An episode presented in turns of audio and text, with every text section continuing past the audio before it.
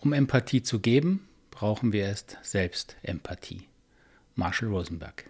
Herzlich willkommen hier beim zehnten Türchen im Adventskalender. Freue mich sehr, dass Sie noch oder wieder dabei sind. Und bleiben Sie dabei. Am vierten Advent, am Sonntag, dem vierten Advent, gibt es dann hier die, das kleine Gewinnspiel in voller Form, wo Sie Online-Kurse, gewaltfreie Kommunikation gewinnen können und ein paar handsignierte Exemplare meines Buchs, wenn Sie mögen. Also gerne dabei bleiben und gewinnen.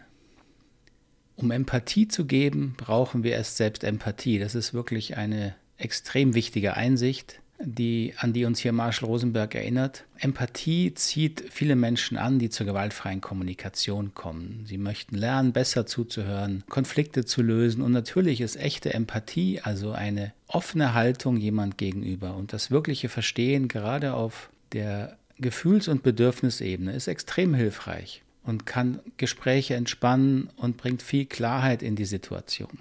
Aber woran uns Marshall hier erinnert, ist, dass wir nur etwas geben können, was wir auch selber in uns ausreichend entwickelt haben. Sie können niemand versorgen, wenn sie selber unterversorgt sind.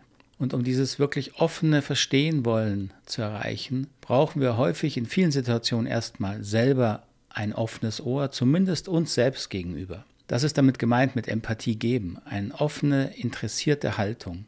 Und wenn wir selber zu aufgewühlt sind oder müde sind oder abgelenkt sind oder vielleicht weil es ein Konflikt ist und wir selber noch zu stark in uns Emotionen haben, dann müssen wir erstmal selber Klarheit in uns gewinnen. Das ist damit gemeint, dass wir erstmal selber Empathie brauchen.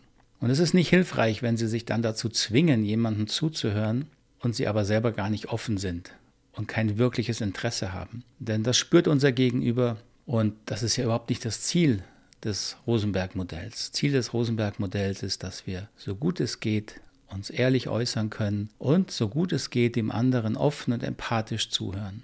Und dafür müssen wir die Voraussetzungen in uns selbst erstmal schaffen.